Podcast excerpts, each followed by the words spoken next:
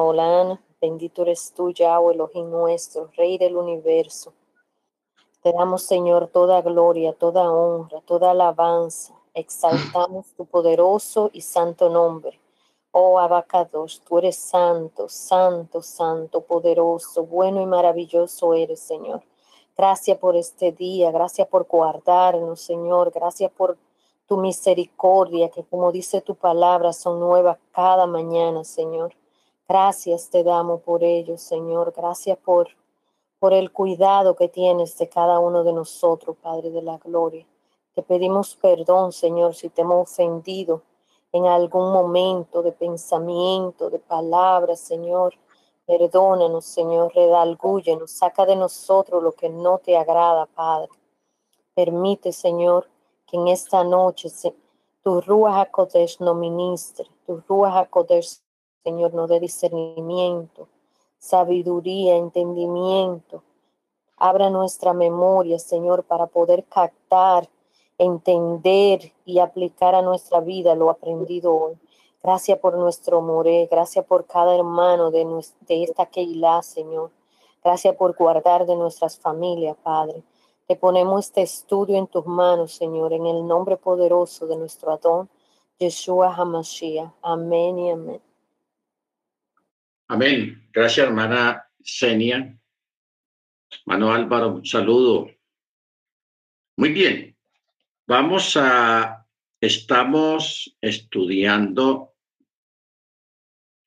todo lo que tiene que ver con la lo que la, teología moderna llama la encarnación. La encarnación. Lo que Pablo llama, amén, hermano Álvaro, lo que Pablo llama eh, el misterio.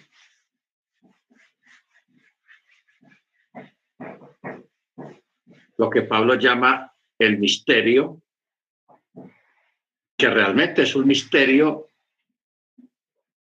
ya entendible para nosotros a través de la escritura, pero para muchos todavía es un misterio difícil de descifrar por cuanto ya tienen una mente previamente programada. O sea, cuando uno llega a las raíces hebreas, hay que desaprender primero. Hay que desaprender primero para poder aprender lo que el Eterno realmente tiene en su, en su Tanakh, en su palabra. Entonces hay que desaprender. ¿Ok? O sea, desmontar los viejos, los antiguos edificios intelectuales y teológicos para edificar juntamente con Pablo. ¿Ok? Porque nosotros todos somos coedificadores. Por eso dice la, Pablo mismo dice, yo sembré, Apolo regó, pero el crecimiento lo da el Eterno. Antes entendíamos que la palabra crecimiento se refería era a crecer en, número de creyentes, no, el crecimiento espiritual, a eso es que está hablando Pablo. Yo sembré, Apolo regó, pero el crecimiento lo da el Eterno. ¿Ok? O sea, el uno siembra el otro administra lo sembrado y luego de ahí es que viene el crecimiento en la palabra, el crecimiento espiritual. ¿Ok? El lunes estuvimos viendo varios textos muy interesantes en el sentido de que el Eterno o el, o el, o el agiógrafo, el escritor sagrado, cuando habla en asuntos de, de Yeshua y del Eterno, siempre habla con la preposición en, la palabra en, esa expresión. Por ejemplo, allá en el libro de Colosenses, este libro de Colosenses, hermanos, al menos el primer capítulo, o sea, uno a medida que va escudriñando, que va estudiando la escritura, uno va viendo cuáles son los, los postulados, los textos eh, principales, profundos, que debemos de estudiar detenidamente. Uno de esos es Evangelio de Juan capítulo 1. El Evangelio de Juan capítulo 1, ese texto es muy profundo porque es una repetición de Génesis capítulo 1 también, porque comienzan casi igual. ¿Ok? Baruch Y luego está esta porción aquí en la epístola a, la congregación de Colosas, Colosenses. Capítulo 1 en el verso 15. Este, esta porción del 15 al 17 es muy, muy, muy profunda, muy profunda y vale la pena sacarle tiempo y extraer palabra por palabra de lo que está aquí, en especial en el texto hebreo, que en el texto hebreo lo vierte mejor, porque lo que usted tiene en su mano en este momento en la Biblia es una copia, o una copia no, es una traducción. Y los agiógrafos traducen de acuerdo a cómo pueden, a cómo entienden, etcétera, etcétera. Entonces, a veces hay errores de traducción y, eh, cuando hay un error de traducción, pues eso conlleva a, llevarnos por otro camino muy diferente y alejarnos de lo que realmente el Eterno quería decir o el agiógrafo quería decir. Entonces, esta, esta porción dice, verso 15, Colosenses 1.15, Él, porque todo este capítulo, o al principio antes de ahí, está hablando de Yeshua. Oh. Entonces, en el verso 15 está diciendo, Él, o sea, Yeshua, Él es la imagen del Elohim invisible Primigenio, yo sé que la mayoría de las Biblias pusieron primogénito, pero en el original no dice primogénito, sino primigenio. Primogenio de toda la creación. ¿Qué quiere decir eso de primigenio de toda la creación? En nuestra cultura, un primogénito es el primer hijo o es el primero en algo, etcétera, etcétera. Pero cuando se refiere a la esencia de la divinidad de, de, Yeshua, se está refiriendo a algo más profundo, algo más importante. ¿Ok? ¿Por qué? Porque no olvidemos que antes de la fundación del mundo, antes de que el Eterno creara todas las cosas, ya le había creado el nombre del Mesías, ¿ok? El nombre, el título de hijo y machía. Porque es que como estuvimos viendo el, el lunes, te recuerdan que el Eterno planeó, ideó todo antes de la fundación del mundo. ¿Ok? Él lo planeó todo. Por eso la semana pasada habla, estábamos hablando acerca de la historia del futuro. La historia del futuro. O sea, que nosotros, teniendo la mente del Eterno, la mente de Machía, debemos de pensar también como Él piensa. ¿Ok? Y, y, de mirar las cosas como Él la mira, porque nosotros tenemos la ventaja de que tenemos la escritura. Y en la escritura, en la Tanakh, está reflejado la voluntad del Eterno, el propósito del Eterno.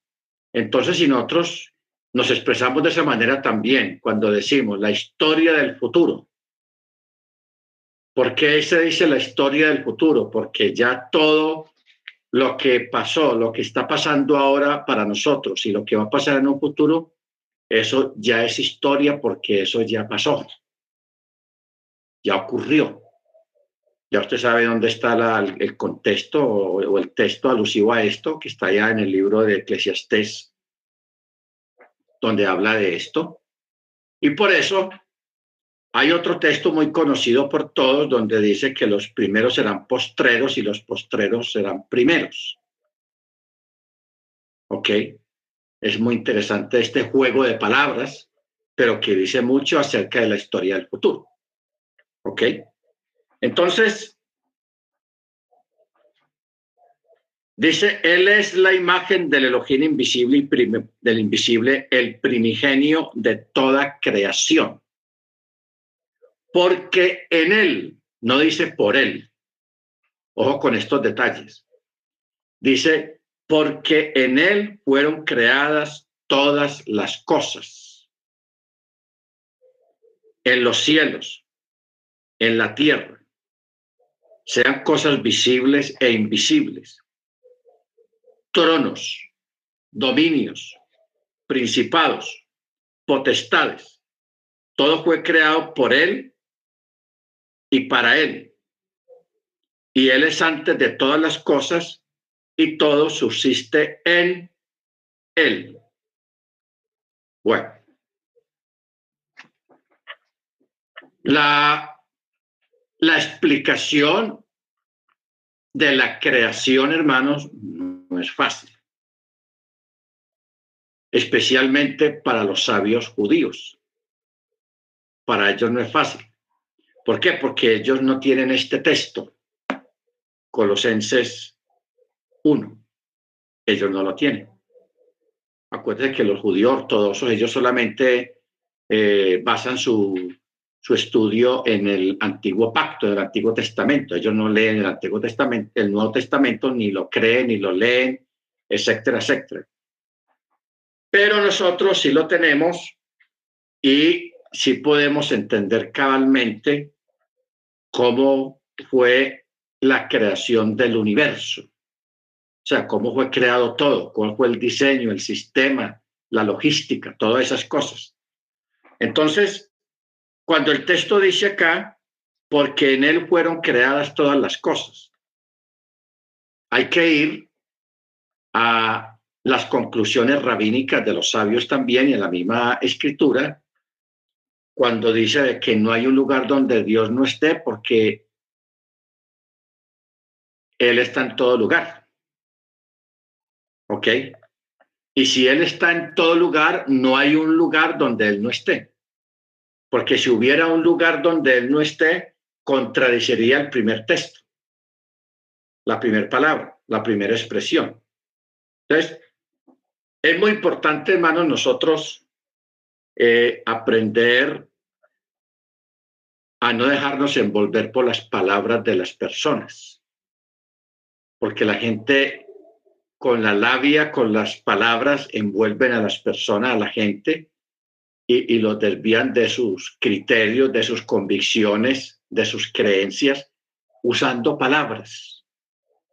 Entonces, si la escritura dice, o el dicho dice, que el Eterno está en todas partes, no, excluye, no está excluyendo ninguna. Él está en todas partes todas partes está hablando de algo absoluto. Entonces, si alguien dijera, no, pero es que hay un lugar donde él no está, no se puede aceptar esa palabra, que hay un lugar donde él no esté porque es imposible. ¿Por qué? Porque contradice la primera palabra. Si la primera palabra dice, el Eterno está en todo lugar, en todas partes, no hay un lugar donde Él no esté, entonces si alguien dice que hay un lugar donde él no está, esa persona está errada, esa persona está equivocada y no es creíble sus palabras por cuanto está contradiciendo la misma palabra. ¿Ok? Ahora, ahí es, hermanos, donde entendemos perfectamente lo que está diciendo acá. Y Pablo lo está diciendo con, con autoridad, con propiedad, porque mire cómo dice, porque en Él fueron creadas todas las cosas, en los cielos, acuerde que son varios cielos, por eso los cielos siempre están en plural, no están singular. Cuando es un lugar determinado, si dice en el cielo, pero la mayoría de los textos siempre dice los cielos en plural porque ustedes saben, los que ya tuvimos este estudio, existen siete cielos. Pablo logró llegar al tercer cielo, lo llevaron allá, no que él fue de cuenta de él, sino que lo llevaron. Y él no entendió, no supo explicar eso. Él solamente dice, conozco, hablaba en segunda persona, conozco un hombre, no sé si en la carne o en el rúa, en el espíritu, que fue llevado al tercer cielo. Y él lo dijo con propiedad, al tercer cielo. Entonces, hay uno, está el segundo cielo, está el tercero, y de ahí sigue el cuarto, el quinto, el sexto y el séptimo, porque son siete. Baruch Bueno, y la Tierra sí la menciona en singular, porque solamente hay un planeta Tierra habitable que fue donde el Eterno puso al ser humano, su, su creación especial. Bueno, entonces, ¿cómo explicar entonces lo que dice? Porque en Él fueron creadas todas las cosas. Si el Eterno está en todo lugar y no hay un lugar donde Él no está, o sea que Él ocupa todo el universo. Teniendo en cuenta que Él creó el universo, si Él creó el universo, entonces ¿en qué dimensión o en qué lugar habitaba Él? Y que lo llenaba todo y lo cubría todo porque estaba en todo lugar. ¿Ok? Entonces, lo que Él hizo fue que Él dentro de sí mismo creó un espacio dentro de su misma esencia creó un espacio y en ese espacio hizo el universo. Por eso es que dice, porque en él fueron creadas todas las cosas dentro de sí mismo. Fueron fue creado el universo. Por eso dice lo que son los siete cielos, la tierra, y dentro de todo eso creó lo que es visible o sea, lo que es materia y lo que es invisible. Cuando habla de lo invisible, hermanos, está hablando de tronos, dominios, principados, potestades, y todo fue creado por Él y para Él, y Él es antes de todas las cosas, y todo subsiste en Él. O sea, Él sostiene el universo, Él lo sostiene. El universo depende de él. Él lo sostiene. ¿Ok? Ahora, ¿qué significan esto de tronos, dominios, principados y potestades? Son cuatro. Ustedes saben, hermanos, que el mundo espiritual es más grande y más extenso y más numeroso que el mundo material. O sea, el mundo material es el mundo en que nosotros vivimos, que se compone de materia, que es lo que llaman lo visible. En cambio, el mundo espiritual, hermanos, es muy extenso, muy grande, y eso es lo que nosotros debemos de anhelar, el mundo espiritual, la vida espiritual, porque es más extensa, más grande y es inmortal. ¿Ok? Aquí somos mortales.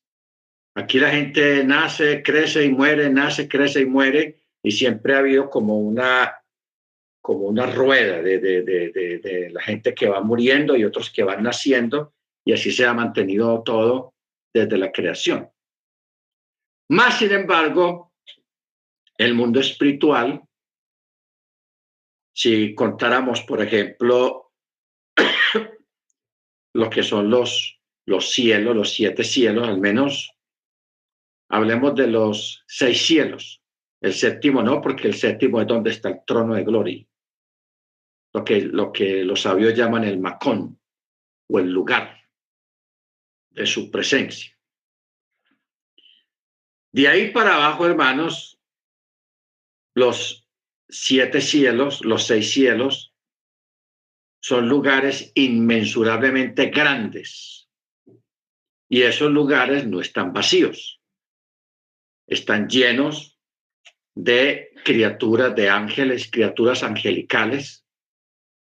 Unos son llamados dominios, otros son llamados principados y otros son llamados potestades y otros son llamados tronos, o sea, lugares de poder, tronos.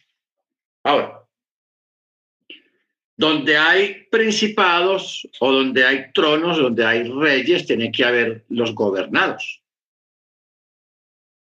O sea que aquí el apóstol solamente está hablando de los principales, no está hablando de los eh, de los que son gobernados, está hablando de los principales, de los poderes. Porque entonces, si, si un ángel, un ejemplo, si un ángel es un poder y tiene una gran autoridad sobre quién va a tener esa autoridad, dónde va a gobernar, a quién va a gobernar, no va a gobernar a nosotros los seres humanos, ¿ok? Sino a esos mundos, a esas criaturas, a esos eh, lugares. Entonces, por eso Pablo está hablando de los tronos, de dominios, de principados y potestades. ¿Ok? Potestades. Aquí no está hablando de los ángeles normales, sino que está hablando de ángeles superiores, poderes muy grandes. Entonces, por eso él dice, porque en él fueron creadas todas las cosas en los cielos, en la tierra, visibles e invisibles, sean tronos, dominios, principados, potestades, todo fue creado por Él y para Él. Mire que al principio dice, porque en Él fueron creadas. Y luego aquí dice, y todo fue creado por Él y para Él. O sea, dominio total. Por eso a Yeshua se le llama el rey de los reyes todos los reyes que han habido aquí en la tierra a través de la historia tienen un rey. Y si hoy en día hay reyes, esos reyes tienen un rey, que es Yeshua Habachía, bendito sea su nombre por siempre.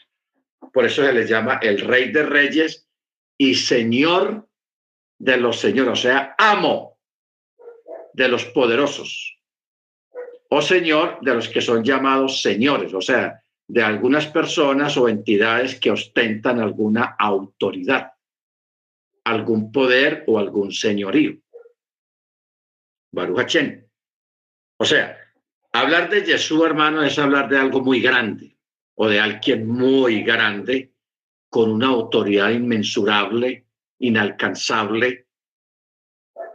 Y por eso hay que darle gracias al Eterno que nos ha permitido conocer toda esta área, toda esta parte de Él en cuanto a su autoridad y su, y su poder. Bendito sea su nombre. Ahora, pero aquí se pone más interesante todo. El texto que sigue dice, o sea, el verso 18, Él es la cabeza del cuerpo, la Keilah él es el primogénito de los muertos, o sea, primigenio de los muertos, para que en todo Él tenga toda la preeminencia, o sea, la autoridad y primero en todo. Ahora, mire usted que aquí el texto, como está traducido, dice, es el, Él es el primogénito de los muertos. Yo pregunto, sería que antes de, Yeshua eh, no había gente que hubiera resucitado antes de él. Antes de se hubo muchas resurrecciones. Primero los que él resucitó. Luego tenemos muchos profetas que resucitaron. La hija de Jairo. Tenemos la hija de la viuda, el, el hijo de la viuda eso está ya en Reyes, que el profeta lo, lo, resucitó, que se puso sobre él y, y, levantó al niño, al muchacho, al joven. Entonces, ¿en qué sentido quiere decir primigenio de entre los muertos. ¿Qué quiere decir eso de primigenio? O sea, como hemos estudiado, cuando una persona muere, no tiene control sobre sí mismo después de muerto. Todavía está sometido, está bajo autoridad. ¿Ok? Entonces esa persona obligatoriamente es llevada donde tiene que ser llevado. En cambio, con Yeshua no ocurrió así. Murió el cuerpo, sí. Pero como Él es el rey, el soberano, Él simplemente lo que hizo fue que se despojó de ese de ese cuenco que es el cuerpo humano, porque el, cuerpo humano donde usted está o que usted tiene es una vasija de barro. Cuando usted, cuando esa vasija de barro se dañe, se, se, se deshaga, usted sigue siendo usted, simplemente que no está en la vasija, o sea, no está en el cuerpo. Así es sencillo, pero usted sigue siendo usted. Lógico, entra en otra dimensión, en otra forma diferente de vivir, de existir, de ser normal. Hay muchos cambios. Uno de los cambios es la atemporalidad, o sea, allí no hay tiempo ni espacio. No hay tiempo ni espacio. Aquí, como nosotros vivimos, sí hay tiempo y espacio. El tiempo transcurre, y usted está sometido a, lo del sueño, al cansancio y una cosa y la otra, en cambio allá no. Cuando entremos a ese estado, no, no existe eso del cansancio y hay mucho shalom, hay mucho descanso, hay mucha paz, una tranquilidad impresionante, mucha tranquilidad. Bueno, entonces, ¿qué ocurre? Yeshua él siguió siendo él, en esencia, que originalmente eso es lo que él es, Ruach, espíritu. Pero él, cuando sale del cuerpo, él no se queda quieto, él no se pone a esperar que pasen los tres días terrestres para resucitar y volver a aparecer con otro cuerpo. No, él tuvo mucho trabajo. Lo primero que él hizo fue que él descendió al tártaro, descendió al inframundo. Eh, los que estuvimos en ese estudio del inframundo recuerdan que el inframundo hay varias secciones, mundos. Y hay un mundo específico que era donde estaban los antiluvianos, que ese texto ya lo leímos, que los antiluvianos fueron llevados, los que murieron en el diluvio, fueron llevados a un lugar aparte, a un lugar aparte de las otras personas que murieron después o que murieron antes de ellos. ¿Ok? Entonces, ellos fueron llevados allí de una forma particular porque ellos, el cielo les dio una oportunidad muy grande, les dio un tiempo muy largo, que fueron 120 años de plazo para que hicieran Techubá y no lo hicieron. 120 años es mucho tiempo, casi toda una vida. Y no lo hicieron. Y también porque ellos habían estado entrado más bien en un sistema de maldad y de iniquidad muy atroz, muy diferente, muy fuera de su tiempo. O sea, la, la, la, situación antiluviana, eso era terrible y espantoso. Entonces, por eso cuando ellos mueren, por causa del diluvio, ellos son llevados a un lugar diferente y están confinados allí. Entonces, Yeshua fue allá, fue allá a anunciarles que ya se había realizado la redención. Después de ahí, va a otro lugar donde están los justos o sea, los patriarcas, los justos que no están pasando mal, no están mal allá. Ellos no estaban mal. Estaban en un lugar que se les llama el paraíso. Tiene muchos nombres en la cultura israelita.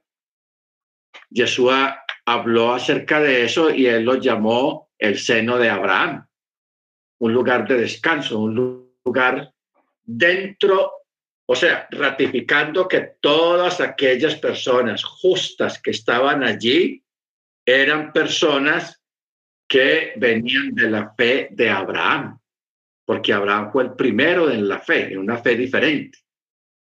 Mire usted algo curioso, hermanos, que la gente no sabía. Que todas las, personas a través de la historia que han muerto en, en diferentes tiempos, eras y circunstancias, no fueron puestos juntos en un mismo lugar. Unos aquí, los de tal era aquí y los de tal era acá. O sea, no están revueltos. ¿Ok? Porque los muertos por la fe, desde los patriarcas hasta la venida del Mesías, o sea, hay dos grupos en uno.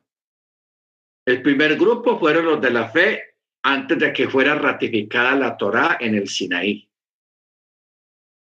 Estamos hablando de Abraham, de Isaac, de Jacob, de, las doce, de los doce hijos de Jacob, de mucha gente que anduvo por fe. ¿Ok? Anduvo por fe. Luego de ahí viene el otro grupo, que son los de los post-Sinaí, o sea, los después del Sinaí, cuando juega la Torah oficialmente. Y ahí viene otro grupo también, que fueron los que murieron bajo la Torá, bajo la ley. ¿Ok? Entonces, todas esas personas que fueron fieles al Eterno, cuando morían, iban a ese lugar que se llama el seno de Abraham o el paraíso. O sea, la palabra seno de Abraham es un decir. O sea, son personas que están bajo la protección y el cobijo de los de la fe abrámica, de los de, los de la fe de Abraham. ¿Qué quiere decir la fe de Abraham? Que Abraham creyó que Él es uno solo, que el Eterno no es dos ni tres, sino uno solo. Por eso lo, apodaron el híbrido, o sea, el hebreo. La palabra, la palabra hebreo viene de ahí, de un apodo, porque eso fue un apodo que la generación que conoció a Abraham lo apodaron así, ¡eh! Ahí va el Ibri. ¿Qué quiere decir la palabra Ibri? El que piensa diferente.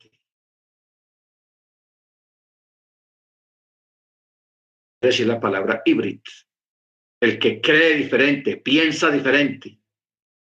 Por eso usted ahora que está en la, en la fe de Yeshua, de la Torá, usted es una persona que en medio del conglomerado a su alrededor, de iglesias, de comunidades religiosas y todo eso, usted piensa diferente a ellos, aunque tiene la misma Biblia, pero usted piensa muy diferente a ellos. ¿Ok? Entonces ellos a usted le tienen un apodo. ¿Cuál es el apodo que, le tienen, que nos tienen hoy en día? No, ese se volvió judío. Ese es el apodo y es un apodo. Así como el que le, pusieron a Abraham, el híbrido, que de ahí realmente se quedaron con ese nombre, por eso se dice los hebreos. Otro apodo que tiene la, la, la, los, creyentes en Torah son los israelitas. Los israelitas. ¿Por qué israelitas? Porque vienen con la fe de la descendencia de Israel, o sea, de Jacob. Porque a Jacob, usted sabe que inicialmente él se llamaba Jacob, pero el Eterno le cambió el nombre aquella noche y, lo, y le dijo, ya no será más tu nombre Jacob, sino Israel. Israel. ¿Ok? Baruch Entonces, toda esa gente estaba en un lugar, los justos del Antiguo Testamento, los que murieron guardando Torah, fieles a la Torah, estaban en un lugar aparte. Entonces tenemos ya dos lugares, los antiluvianos, los que murieron en el diluvio, y tenemos a los de la fe de Abraham, llamémoslo así, los que están en el seno de Abraham. bueno, Yeshua también va allá. ¿Qué hizo con ellos? Como ellos estaban bajo el dominio de la cobertura de la muerte, porque a Satán que el Eterno lo reprenda, él trajo la muerte a través del pecado. Entonces ellos estaban todavía bajo esa cobertura en un lugar. Estaban bien, pero estaban bajo esa cobertura. Entonces él los saca de allí, a estos. Los saca de allí. Por eso dice, llevó cautiva la cautividad. Y de ahí en adelante, el texto dice, y dio dones a los hombres. Dones a los hombres. Está hablando de los creyentes que poco tiempo después, a través de las manifestaciones espirituales, recibieron dones. Porque en el antiguo pacto, la, la, no, la gente no tenía dones, tenían habilidades, habían profetas, no más, pero no, no existía lo que hoy en día existe en la, en la, en la congregación, en la la que está ha sido enriquecida con los dones, los dones del Espíritu.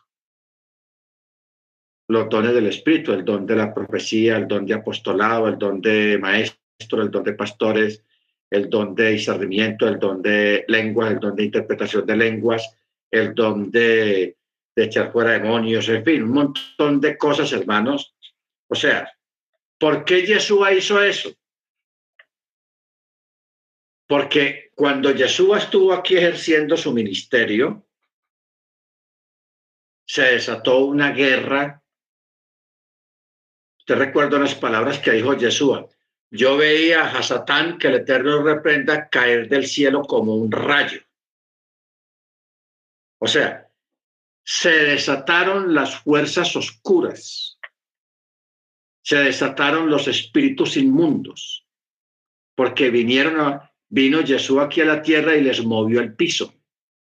Les movió el piso. Entonces ellos dicen, uy, ¿qué pasó? Entonces, por eso, a partir de ahí vinieron, se, se desató una, una, una cacería, una actividad demoníaca a gran escala, que eso prevalece hasta el día de hoy. Prevalece todo eso. ¿Ok? Entonces, el Eterno para, para que los creyentes pudieran sobrevivir en medio de tanta maldad, de tantas fuerzas oscuras, de tantas fuerzas espirituales, le dio dones a los creyentes. Todos ustedes, hermanos, tienen dones. El problema es que muchos de ustedes ni se han dado cuenta que los tienen y los que saben algo que los tienen no saben cómo administrarlos pero todos tenemos dones, porque está escrito, y dio dones a los hombres. ¿Ok? Baruch Si el Eterno no hubiera dado esos dones, hermanos, hacía tiempo nos habíamos perdido. Porque la, actividad demoníaca, la actividad espiritual oscura es muy grande y muy extensa y muy fuerte. Y si el Eterno no hubiera dado el, el Rúa primeramente y los dones, de verdad, estaríamos muy mal, muy mal. ¿Ok? Baruch Entonces mire usted que Yeshua no estuvo quieto. Ya luego, cuando ya sí pasaron los tres días, ya el, el, el, el primer día de la semana ya le correspondía ir a uno de los cielos donde está el templo celestial. Ustedes saben que hay dos templos, o existían en aquella época dos templos. El templo celestial y el templo terrenal, el que hizo Salomón. Ese templo fue construido de muestra del que está arriba. ¿A qué tenía que ir Jesús allá? Jesús tenía que ir allá porque en el templo también hay un lugar santísimo y hay un arca. Y él, como sumo sacerdote, según el orden de Melquisedec, no según el orden de Aarón, sino de Melquisedec, él fue a ofrecer la sangre del pacto eterno. Ojo, la sangre del pacto eterno. Hermano Ángel, hermano Freddy, a ver si nos ayudan a, a, a buscar ese texto, la sangre del pacto eterno, más o menos dice así. Él fue allá a ese templo con su, la, la sangre del, de, eterna, porque hay una sangre eterna, el pacto eterno.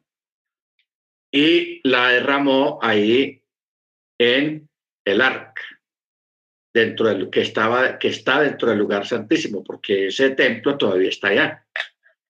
¿Ok? Hebreos 13:20.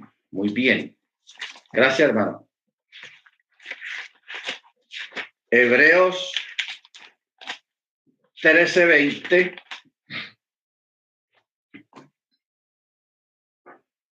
Dice, y el Elohim de paz, el cual en virtud de la sangre del pacto eterno levantó de entre los muertos a nuestro Adón Yeshua, el gran pastor de las ovejas. O sea que hay una mención de la sangre del pacto eterno. ¿Ok? Entonces, o sea, ustedes recuerdan, ustedes saben que por las venas de Yeshua corría una sangre muy diferente una sangre muy especial, pero sí diferente a la sangre del resto de nosotros los seres humanos. Porque usted sabe que el, el hombre es el que pone la simiente, la sangre, el varón, en la mujer. Pero como en el caso de la concepción de Miriam, de la niña, de, esa, de esta muchacha.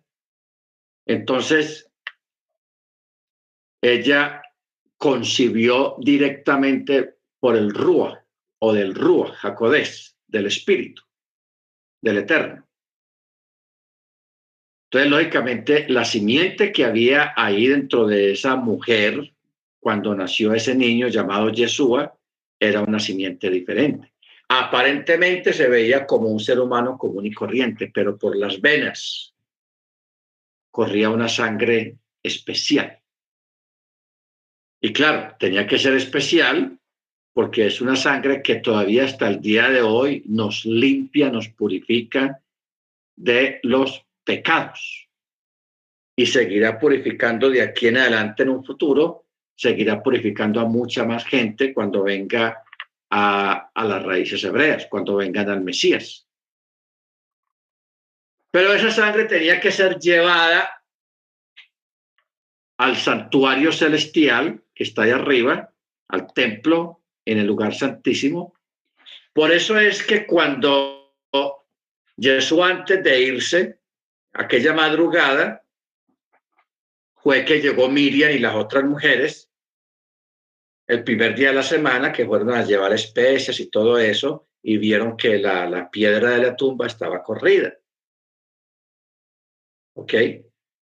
Entonces, eh, Yeshua aparece ahí y ella no lo reconoce porque está eh, todavía oscuro. Ella pensó que era el hortelano, o sea, el que se encarga de cuidar la, eh, el lugar, el sector, ella le dice, Señor, usted no sabe dónde, qué pasó con, con, el cuerpo de Jesús, mire, se lo llevaron, ¿qué pasó? Entonces, cuando él le habla, cuando Jesús le habla, ella se da cuenta que es Yeshua, por la voz, no por la apariencia. Entonces ella trata de tocarlo. Entonces Yeshua le dice, no me toques no me toques porque todavía no he subido, o sea, yo todavía no había ido al, templo arriba para ser glorificado. Ahora, el por qué Yeshua no se deja tocar de ella, siendo que la mamá, mi hijo normal. Porque ella lo había tocado y según la, la, la Torá, según la Torá, cuando una persona toca el cuerpo de un muerto, tiene que guardar, se considera impuro durante siete días. Hay una impureza de siete días, o sea que Miriam todavía en el momento, porque habían transcurrido apenas tres días, ella todavía estaba en estado de tamé, en estado de impureza. Si ella lo hubiera llegado a tocar, hermanos, yo no sé qué hubiera pasado. Eso hubiera sido terrible. Una tragedia tenaz. Porque ella hubiera impurificado a Yeshua y Yeshua no hubiera podido ir allá a llevar la sangre. No, eso hubiera sido un desastre tenaz. Por eso es que Yeshua le dijo, no me toques, porque aún no he subido. ¿Ok? Entonces, e, es bueno entender esta parte, el por qué le dijo, no me toques. O sea, uno, uno piensa, hermanos, que, que Yeshua, que fue el que dio la Torah, porque él fue el que dio la Torah. Es muy bueno tener claro eso. Yeshua fue el que dio la Torah en el Sinaí. Cuando él viene aquí a la tierra, que él le dice a los discípulos y a la gente, si me amáis, guardad él nunca dice guarden los mandamientos, no, mis mandamientos. Si me amáis, guardad mis mandamientos. En esto conoceré que soy mis amigos si guardad mis mandamientos. Él siempre habla en término propio, personal, porque él fue el que dio los mandamientos. Y aparte de eso, él mismo es la Torá. El verbo se hizo carne y habitó entre nosotros. Por eso aquí siempre decimos, Yeshua es la Torá y la Torá es Yeshua. Porque en Hebreos cuando dice tocante al verbo de vida, está hablando de la Torá, porque la Torá es vida. ¿Ok? Para mucha gente que no entiende la Torá es muerte, pero para nosotros que entendemos la Torá, sabemos que la Torá es vida. Baruch Hachem. Bendito su nombre. Entonces él Lo, que yo siempre he analizado y me llama mucho la atención, hermanos, es de que él no tiene necesidad de guardar la Torá, porque él dio la Torá fue para el pueblo israelita, para que a través de la Torá el pueblo o los creyentes puedan acercarse a él, porque él mismo es la Torá. Entonces uno puede pensar, bueno, él no tenía necesidad de guardar la Torá, pues él es santo, él es perfecto en todo. Más sin embargo, para darnos ejemplo, mire, para darnos ejemplo, él hizo Tevilá. Para darnos ejemplo, guardó Shabbat. Para darnos ejemplo, celebró las fiestas. ¿Ok? Y para darnos ejemplo, en el caso de Miriam, él no se dejó tocar de ella. ¿Ok? ¿Por qué? Porque si él se deja tocar, ¿qué hubiera pasado en este tiempo? Habría gente desacreditando a Yeshua, desacreditando la Torá, porque la gente que sabe Torá sabe muy bien de que ella no lo podía tocar. Y si ella lo hubiera tocado, lo hubiera contaminado. ¿Se da cuenta? Hubiera habido una contaminación. Entonces, eh, si aquí hay alguno que sabe lo que es una, una carrera que se llama instrumentación quirúrgica, los que saben de eso saben que la, gente que, que, que se encarga de los instrumentos quirúrgicos en una mesa de operaciones o una sala de operaciones, eso es una cosa muy exigente muy exigente. que cuando hay contaminación, y contaminación no es que entre un gallinazo, entre un gato, entre un perro a, la sala de cirugía, no. Un error en el procedimiento y en el, y, en el proceso de, de, tratar los instrumentos quirúrgicos. Un error pequeñito, hermanos, que es una bobada que nosotros diríamos, no, pues qué va, eso no tiene nada. Uno piensa así, pero ya eso hay, contamina toda la sala de operaciones. ¿Ok? Bendito sea su nombre. Entonces, Yeshua, que dio la Torah, él sabe muy bien cómo funcionan las cosas y por qué debe de ser así de esa manera. ¿Ok? Porque es el que dio la Torah. Bendito su nombre. Ahora, estamos hablando de esto, hermanos, en este aspecto porque la Keilah, la congregación, o sea, los miembros de la congregación, que formamos parte de él, porque si él es la cabeza, como dice aquí, y él es la cabeza del cuerpo, la congregación, y él es el primogénito, el primigenio de los muertos, para que en todo él tenga toda la preeminencia. O sea, arriba de él no hay nadie, no hay nada. Cuando hablamos de arriba de él, estamos hablando de que haya alguien superior a él. No lo hay. Porque él es la cabeza. ¿Ok? Él es el Rosh, como se dice en hebreo. El jefe, el rey el Adón, el Señor, el Todopoderoso, el Shaddai, el, el Eloi, etcétera, etcétera. Entonces, si nosotros formamos parte de su cuerpo y Él es la cabeza del cuerpo, o sea que nosotros, por eso dijimos la semana pasada, un midrash. Nosotros también estuvimos en la creación, cuando Él estaba creando las cosas. Si nosotros somos el cuerpo, nosotros ya estábamos ahí. Y ahí tenemos ese texto que leímos esta semana, cuando dice que fuimos bendecidos en los lugares celestiales con Machía. No, nosotros no tenemos memoria de eso, pero si ya eso pasó, es lógico porque si nosotros somos el cuerpo del Mesías y ya habíamos, habíamos sido preexistentes con Él. ¿En qué sentido preexistentes con Él y en Él? En la mente del Eterno. O sea, nosotros ya existíamos desde antes de la fundación del mundo, ya estábamos aquí en Él. O sea, le, entender ese texto, hermanos, cuando dice que nosotros somos el cuerpo de, del Mesías y Él es la cabeza, Él es nuestra cabeza, eso implica muchas cosas y esa palabra es muy profunda.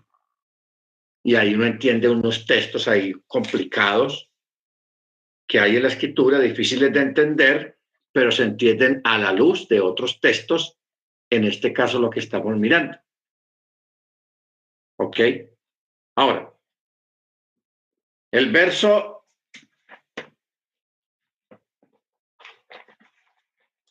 Estaba en.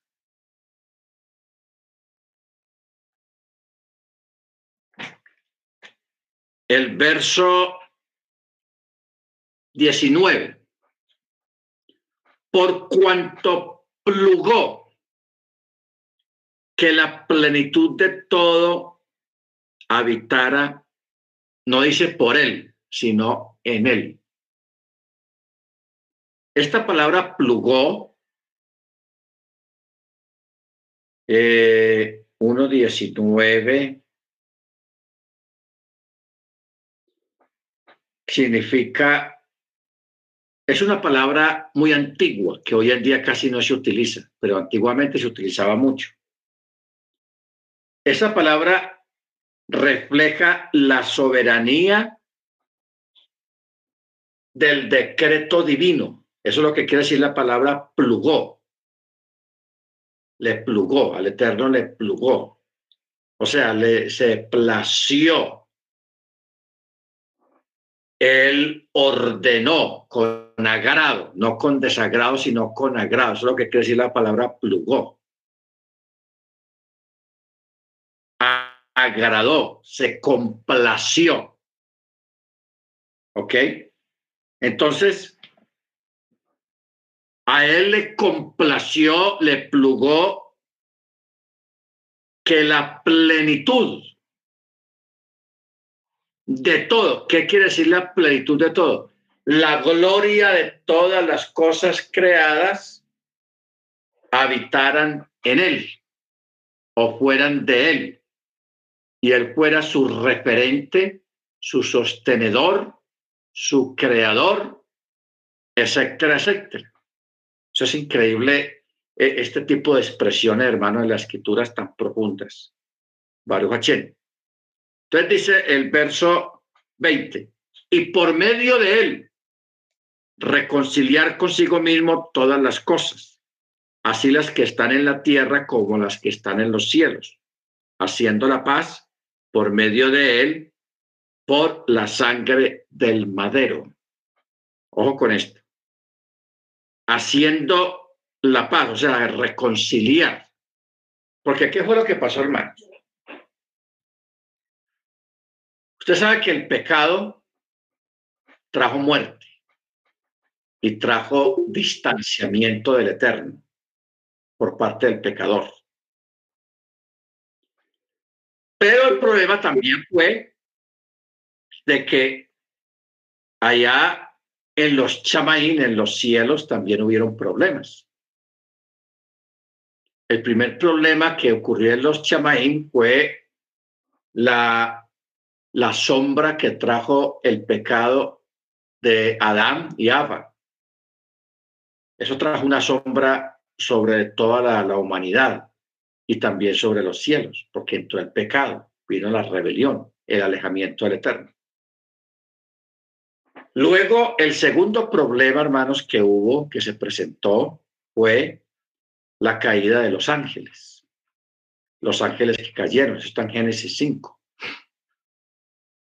Eso conmovió los cielos y, y más la tierra también, porque trajo la, la, iniquidad a la tierra, trajo la, la violencia, trajo mucha maldad y todo eso por causa de la, de la rebelión de estos ángeles, que fueron 200 ángeles que pecaron. Que los mismos chalían, los mismos apóstoles, ellos dicen que, como dice el texto, si Elohim no perdonó a los ángeles que pecaron, sino arrojándolos a prisiones de oscuridad, los tiene reservados para el día del juicio. Para ellos, o sea, para estos ángeles, no hubo perdón. Estos ángeles eran vigilantes, así son llamados, los vigilantes, que abandonaron su estado, abandonaron su habitación y cometieron un error gravísimo de venir aquí a la tierra a cohabitar con los habitantes de la tierra y trajeron la maldad, la iniquidad, y para sus descendientes de ellos o sea, los nefilim, los gigantes, cuando morían, para ellos no, no había ni arriba ni abajo. Entonces sus, esos espíritus de esos gigantes quedaron vagando en el aire y ahí está el origen de los espíritus inmundos y de los demonios, porque el Eterno Él no creó los espíritus inmundos. O sea, los espíritus inmundos no son creación del Eterno es el resultado de este error que cometieron estos ángeles, que fueron 200, y ellos, el Eterno los tiene reservados en un lugar, pero sus descendientes sí quedaron acá, que son los espíritus inmundos, los demonios que pululan en el aire, que ellos en su debido momento también van a ser arrojados al lago que arde con fuego y azufre, porque para ellos no hay perdón tampoco. O sea, si para ellos no hubo entrada ni arriba ni abajo, o sea, no fueron al Seol, ni al Hades, ni, ni los Ruach volvieron al Eterno como corresponde, se quedaron acá, en la tierra, condenados.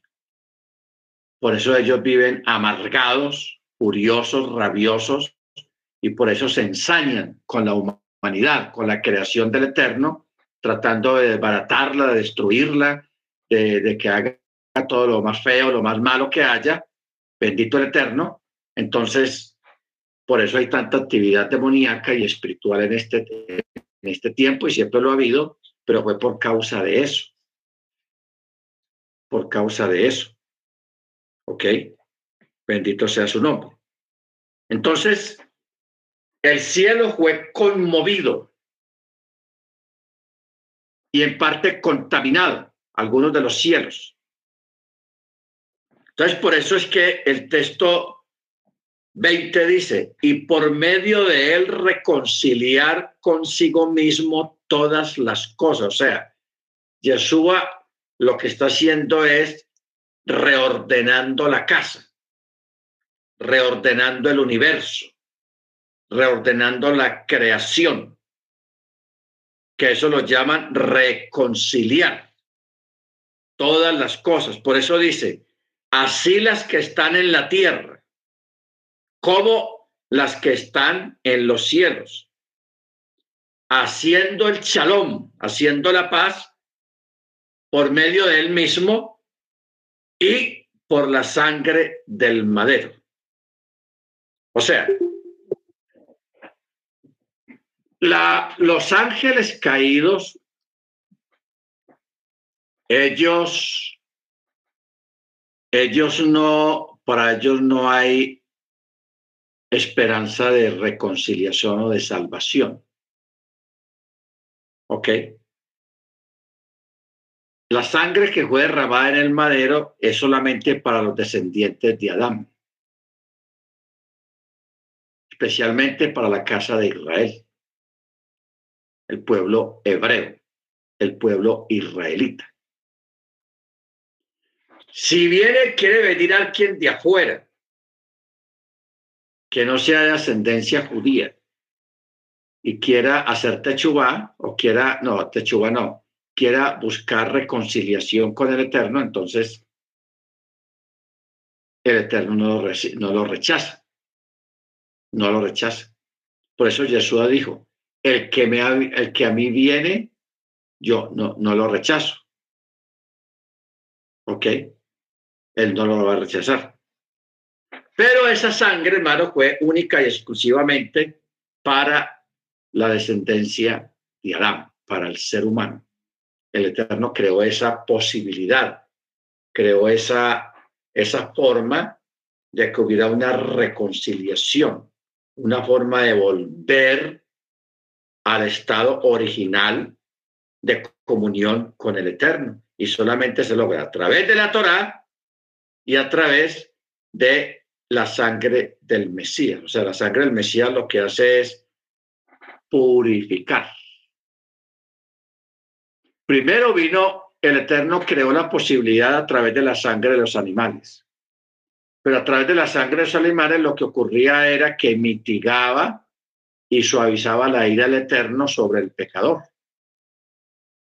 Era para mitigar para suavizar el disgusto del Eterno por, por el pecado. Pero a través de la sangre del Mesías no es para mitigar, sino para quitar de raíz el pecado. O sea, sacarlo de raíz. Entonces, a través de la sangre del Mesías ya no mitiga la ira del Eterno, sino que nos acerca automáticamente a Jesús. Por eso él dice que nosotros entramos al Padre a través del velo de este de su cuerpo. ¿Y cuál es el cuerpo del Mesías? ¿Quiénes son el cuerpo del Mesías? La congregación. Así de sencillo. El velo de su cuerpo, que es la misma congregación. Entonces, por eso nosotros participamos de este ministerio de la reconciliación, como leímos la semana el lunes, que nos dio a nosotros el ministerio de la reconciliación. O sea, Yeshua está reconciliando todo lo que tiene que ver ahí arriba en los cielos. ¿Ok? Y nosotros estamos participando también de la misma labor, del mismo trabajo entre los seres humanos. Por eso cuando usted le habla a alguien de las raíces hebreas, le habla de la Torá, le habla de, de Yeshua, para que la persona venga y comience a, guardar chavas y a celebrar las fiestas, a dejar de comer carne de chancho y todas esas cosas. Entonces, esa persona, ese creyente, lo que está haciendo es participando del ministerio de la reconciliación. Usted está trayendo a esa persona para que comience de nuevo, para que se reconcilie a través de la obediencia a la Torah, la fe en Yeshua y la sangre del Mesías. Amén. Baruch Bueno, vamos a mirar en Isaías 35, 4.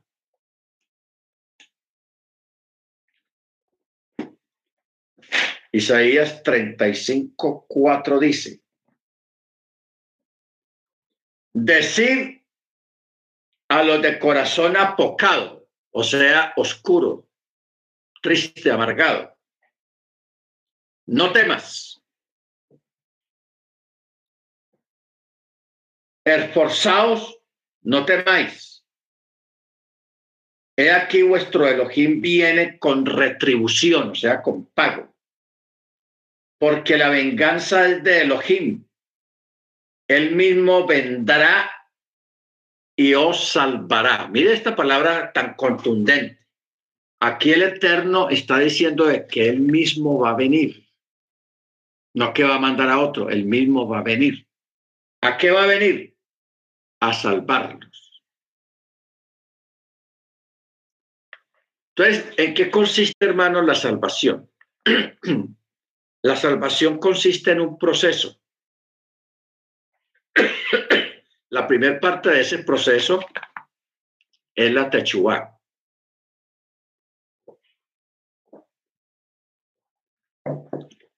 o sea, el retorno. Esa es la primera parte, Techuá, retornar. Eso está reflejado en la palabra del hijo pródigo. El hijo pródigo hizo Techuá, él regresó a la casa. Eso es lo que todos nosotros estamos haciendo, estamos, hemos regresado a la casa. ¿Cuál es la casa? La Torá. Esa es la casa. No es un edificio, un templo, no. Es la Torá.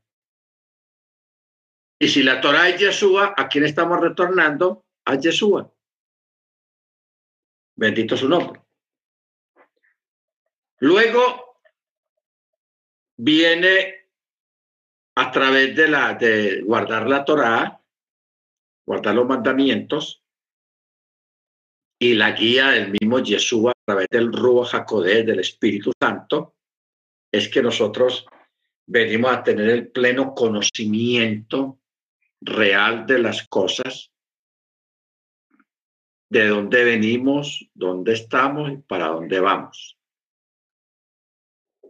¿Ok? En este caso, este texto dice que el mismo Yahweh va a venir y nos va a salvar. ¿De qué manera nos va a salvar? Cuando él usó la figura de hijo. Porque él vino en figura y en forma de hijo. Pablo también dice, vino en forma de siervo y de esclavo. Muchas, muchas palabras. Entonces, él mismo vino, eso dice Juan 1.1. En el principio el verbo y el verbo era con Dios y el verbo era Dios, Yahweh. O sea, el verbo estaba en la esencia, porque el Eterno, antes de crear los cielos y la tierra y toda la creación, Él tenía sus pensamientos, sus ideas, su, su ser, su esencia en sí mismo. No la expresaba hacia nada porque no había creado nada todavía. Entonces, por eso él creó la dabar, la expresión, la palabra. Y a través de esa palabra, que está reflejada a través del Mesías, fue que él hizo todo lo que nosotros conocemos y lo que no conocemos. O sea, lo visible y lo invisible. Pero todo lo hizo a través de la Torá, a través de la palabra, a través del verbo. Bendito sea su nombre. Isaías 52. Vamos a mirar este texto. Isaías 52, verso 8.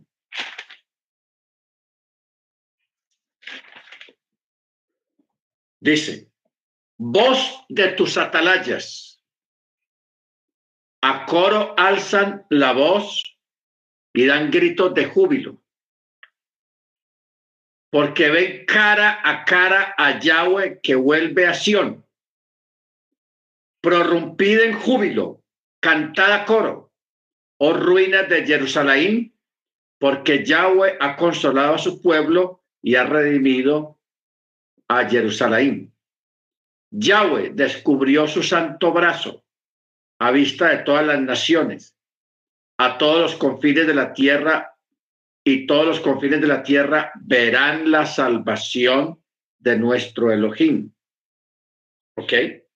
Ahora, aquí está hablando, llama la atención que dice que verán cara a cara a Yahweh. Yo pregunto, ¿cómo alguien puede decir que vio cara a cara a Yahweh si él es espíritu? Entonces, ¿qué quiere decir? Verán cara a cara a través del Mesías. ¿Ok? Por eso usted recuerda que Felipe, que Yeshua siempre hablaba de que mi padre por aquí, mi padre por allá, que el padre esto, que el padre aquí, o en fin. Entonces Felipe, intrigado, le dice a Yeshua, maestro, muéstranos al Padre y nos basta. Oh, mire qué pregunta tan tesa. Muéstranos al Padre y nos basta. Si a mí me hacen esa pregunta, yo me meto en problemas. Porque es una pregunta complicada. Pero para Yeshua no fue complicada. ¿Qué respondió Yeshua? ¿Cuánto tiempo hace que estoy con vosotros y no me has conocido? El que me ha visto a mí ha visto al Padre porque yo soy en el Padre y el Padre en mí.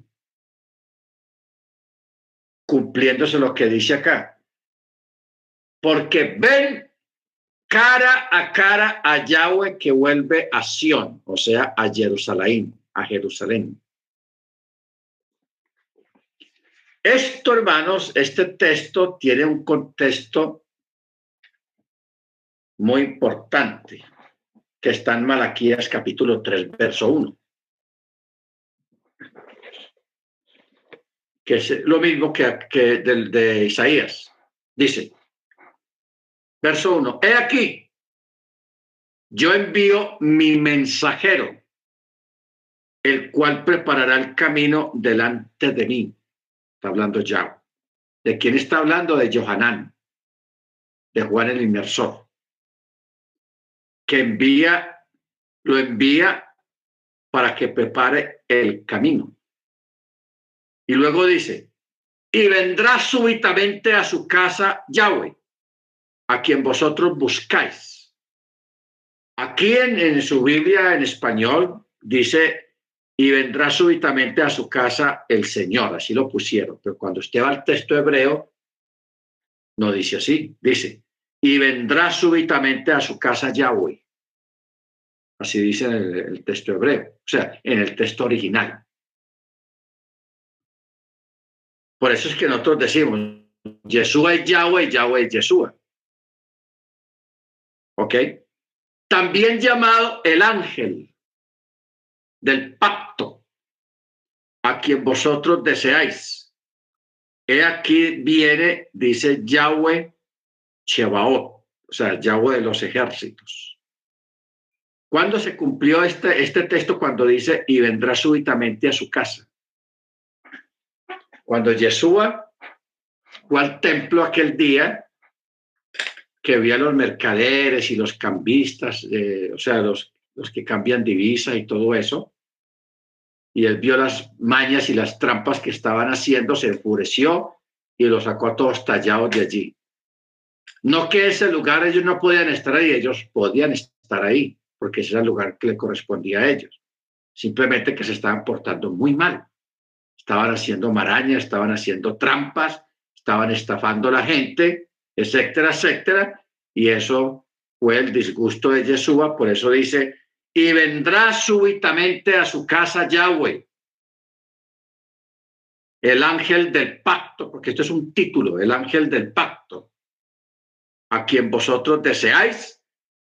He aquí viene, dice Yahweh Chebaot. Amén. Bendito su nombre. Bendito su nombre. ¿Ok? Esto es tenaz, hermanos. Muy tenaz todo esto.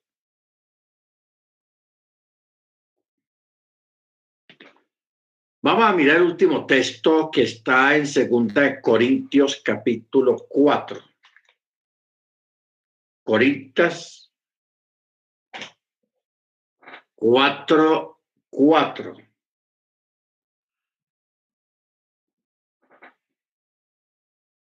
Dice, en los cuales el Elohim de este mundo cegó las mentes de los incrédulos para que no les resplandezca la luz de la buena nueva, de la gloria de Machía, quien es la imagen de el Eterno. Ojo con esta palabra, quien es la imagen del Eterno. Amén la imagen del Eterno. Bendito sea el nombre de, nuestro Adón Jesús Hamachí. Bueno, vamos a parar aquí, hermanos. Vamos a parar acá.